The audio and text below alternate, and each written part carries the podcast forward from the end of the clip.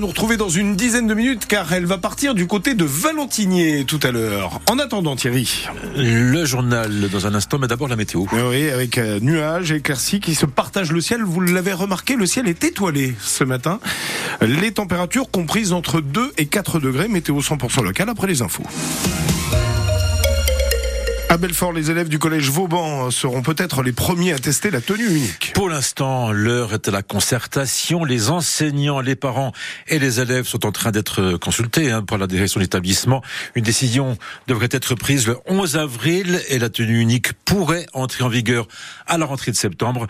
En attendant, Emeline Bonavent est allée à la rencontre des parents et des élèves de ce collège Vauban à Belfort et vous allez l'entendre, les avis sont partagés.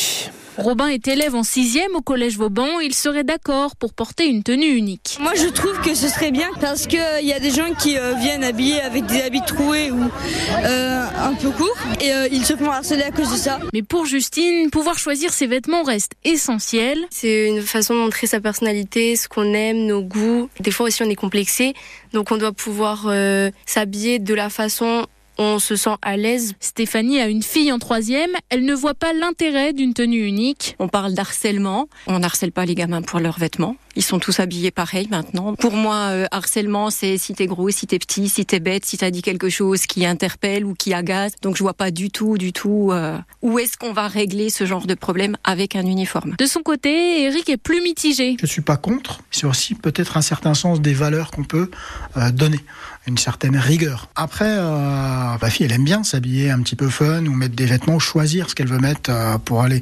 Donc c'est un peu brider sa liberté en fait quelque part. Peut-être que au final, euh, ils vont peut-être apprécier aussi, si pas. Effectivement, ça demande à essayer. Mais avant cette expérimentation, le conseil d'administration du collège doit donner son feu vert. Et ce matin, on vous pose la question, l'uniforme à l'école, est-ce que c'est une bonne ou une mauvaise idée? Dites-le franchement en nous appelant euh, dès maintenant hein, au 03 84 22 82 82. Et à 7h45, nous recevrons Christophe Boula, principal du collège Châteaudun Belfort et secrétaire du syndicat des chefs d'établissement dans le territoire de Belfort. Au, lycée Aragon, à Héricourt, un autre problème préoccupe les personnels. Hier midi, 250 élèves, professeurs et élus se sont réunis devant l'établissement. Ils dénoncent une réduction des heures qui leur sont allouées, 63 heures par semaine, qui leur permettent de proposer des options, des ateliers, des activités en groupe et de dédoubler les classes, par exemple. Jean-Noël Bador est professeur d'histoire-géographie et représentant du SNES-FSU. Pour lui, la situation est grave et il craint même pour l'avenir de l'établissement. Tous ces moyens en moins fait qu'il y a des heures en moins, et il y a surtout des classes en moins. Et là aujourd'hui, on est financé à hauteur de deux premières et demie. Deux premières et ça n'existe pas, c'est-à-dire que en réalité, il y aura trois premières l'année prochaine lycée Aragon. On peut pas couper les élèves en deux. Donc trois premières, mais financées à hauteur de deux et demi. Ça veut dire qu'on devoir racler des heures ailleurs. Et quand on fait pour racler des heures dans un système comme ça, eh ben on prend les heures des options. On a un petit souci, c'est qu'on a des options qui sont très importantes, qui font venir des élèves de l'extérieur, notamment l'art plastique, l'italien, voire le latin. D'accord? Et donc, si on ferme les options, ces élèves ne viennent plus. On perd à nouveau des élèves, le rectorat nous ferme à nouveau des classes. Et donc, on arrive sur le, fond, et après, c'est fini, il n'y a plus assez d'élèves, et le rectorat aura besoin de dire, ben, plus assez d'élèves, baisse démographique, euh, au revoir Aragon, et on dispatchera les élèves entre Belfort, Montbéliard et Lure. Et les syndicats d'enseignants demandent au rectorat de modifier la carte scolaire pour que l'établissement puisse bénéficier d'un bassin de recrutement beaucoup plus large. Dix jours après la levée des blocages, Gabriel Attal retrouve cet après-midi à Matignon les représentants de la FNSEA et des jeunes agriculteurs qui maintiennent la pression à moins de deux semaines du salon de l'agriculture. Ils demandent des efforts concrets et rapides. Mathilde Regnault claque la du conseil municipal de Belfort et du Grand Belfort. Elle démissionne de ses mandats. Elle, qui était élue sur la liste En commun pour Belfort, dénonce l'absence de prise en compte des oppositions et l'impossibilité de se faire entendre. Fin de citation. Elle ne quitte pas pour autant le monde politique puisqu'elle reste assistante parlementaire de Florian Chauche, député LFI du territoire de Belfort. Vous l'entendrez tout à l'heure dans le journal de 6h30. Elle fait son retour à l'Assemblée nationale, mais pas sur les bancs du gouvernement. Un peu plus d'un mois après avoir quitté Matignon, Elisabeth Borne, l'ex-chef du gouvernement, revient comme simple députée de la majorité. Ce sera le cas également de plusieurs ministres débarqués lors du remaniement.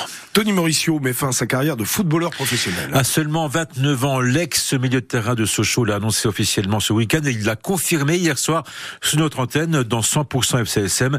Victime d'arthrose au genou, il ne peut plus jouer à haut niveau. Tony Mauricio a évolué les deux dernières saisons en Ligue 2 avec Sochaux, 74 matchs et 14 buts. Et à l'heure de prendre sa retraite, il a tenu à rendre hommage au club, un club qu'il considère comme un membre de la famille. Quand je suis arrivé au club, euh, je suis tombé dans une famille avec euh, avec Omar euh, Omar Daf, Steph Manjon et, et vraiment ce que j'en parlais la dernière fois, je pense que c'est l'une de mes meilleures saisons en tant que plaisir, on va dire, l'année du barrage.